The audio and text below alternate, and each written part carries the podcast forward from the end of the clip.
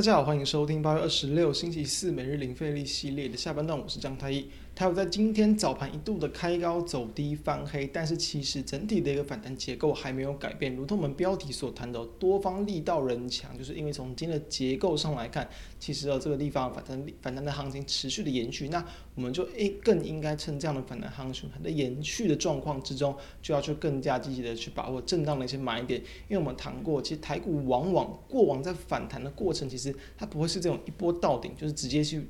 很快速的往上反弹好几百点，过程之中都会有点拉回震荡，让你感觉一下，诶，反弹好像要结束了，那不知不觉再去往上垫高，这就是反弹行情它的一个走向。当然啦，如果说它这个地方大方向，其实如果说你上涨的反压更重，很多时候有人会说反弹终究只是反弹，毕竟它弹到一个幅度还是容易压了下去，因此目前就是持续的观察说。到底已经陆续突破了我们昨天所说的几个短线反压之后，面临到更上层的反压，能不能顺利的突破？突破当然就有机会持续的延续往上，变成一个反弹之后的回升行情。没有办法突破的话，就会变成它就只是反弹，很容易会在这往下修正。我们可以从这个方向去观察。因此，来看到今天的大加权指数的一个表现呢，今天的一个大盘从江波图可以看到开高走低嘛，早盘开高，然后呢很快速的翻黑，在这个十二点前期几乎都是在盘下震荡，然后在午盘之后，哎，有一点买盘力道出现，往上翻红，中场收小涨，小涨二十一点。柜买指数也是类似似，虽然说也是开高走低，但是是比较晚，比较晚才翻黑，翻黑之后呢，中场还是能够收一个小红，所以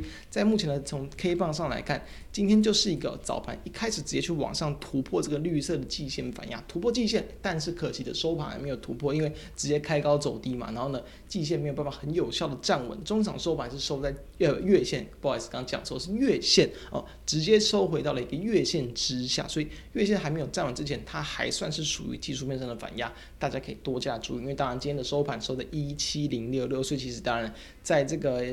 千点的整数大关了一万七，确实还有一定的支撑可以去多观察。同时，其实当然，因为我们这个图是比较放的比较就近期短期均线，如果大家去把自己可以拿去抓半年线来看，今天的最低点也差不多就是回撤的半年线，就是昨天刚突破的半年线，今天回撤没有跌破，在这往上，这也是我们谈过非常多次的一个这个个股在往上涨的结构，回撤支撑就会是一个机会。因此，我们标题所谈到的嘛。你要去把握这样拉回的机会。今天这样的开高走低，回撤半年线，是不是就是一个机会？如果你是单纯看指数的话，它就是。所以说，回撤半年线之后拉到一点下影线往上收，这就是反弹格局延续的一个这个证明啊。好，我们来看到部分的一些个股，当然我们昨天有谈到嘛，昨天有很多这个就是矽晶圆相关的一些利多，就是在环球金的这个董事长许秀兰去释出了这个产业的一个这一周讯息。我们可以看到，今天六一八二的合金持续的往上收涨二点一八趴，一样很强劲。因为这也在近期我们也谈过了嘛，上礼拜我们就开始谈了，上礼拜我们就已经谈合金了，因为当时候其实投信就是连续的买超，大家很明显的可以看到。同时在股价上，在上周其实也都是陆续的。要去酝酿站回到一个蓝色的季线之上，因此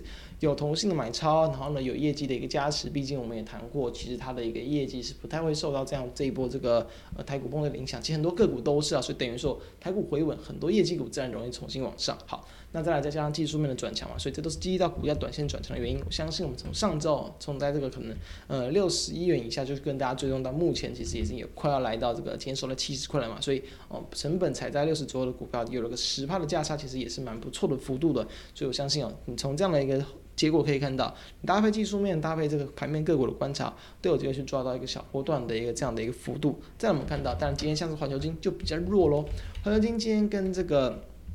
大盘有点类似，它是先去它它是季线啊，像大盘是月线嘛，黄金是往上开高，开在季线之上，之后往下收低，收跌了这个三点九七八。为什么会这样弱？期当然很多个股在短线上，只要没有非常有效追加力道，或者是说它没有这种法人在顾，可以看到它其实在最近这一段时间呢。大部分内外资都是站在卖超的，所以说没有法人在顾，不像刚刚合金法人在顾，然后呢，同时它的一个这个短线上筹码结构也是没有顺利的去站上一个季线，所以容易压回来。当然，当然这个地方也有一个关系，就是说其实有时候在反弹的盘势之中啦，小型股、低价股会比较有机会更吸引到一些资金进场，因为大家都可能是偏向做短为主，或者是是这个哦用比较少的资金来去做，因为今天大盘还没有增量嘛，所以量还是比较偏缩了。再回来看到，其实像大盘今天的量都还是比较偏向量缩，在月均量附近而已，所以这是一样可以去观察的一个方向。再让我们看到像是二零零二的中钢，哦，今天的钢铁股非常的强劲哦。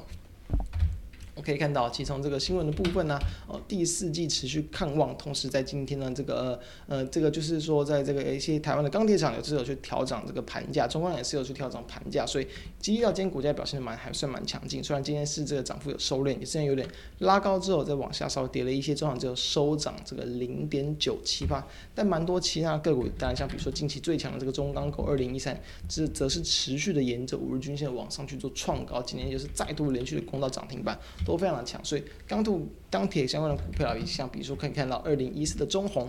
今天也是有往上收涨五点零二趴，虽然说有涨停打开收敛涨幅，但是依旧很强劲，所以在这个钢铁股依旧它还会有机会成为比较短线上值得关注的一个这个方向。再我们看到像是一样，我们有谈过的美期嘛，也在今天比较可惜的，因为昨天其实已经跌破短期均线，所以今天虽然早盘很强哦，一度的又是再度去这个往上去急拉强拉。但是尾盘还是往下收敛了回来，又是收在接近平盘左右收涨零点八一趴，所以跌落到短期均线的个股，你还是要去尊重它的一个现行的走势。相对的，另一家就是也是在做这个电动车电正极材料相关的四七三九的康普，今天表现就不错。我们从技术面可以看到，康普在昨天也是很典型的，它已经在最近这几天嘛是在月线上方震荡，昨天往下回测月线，等于说股价先往下跌了一点，来去测试一下下涨的支撑，那就是碰到月线嘛，月线没有 没有跌破。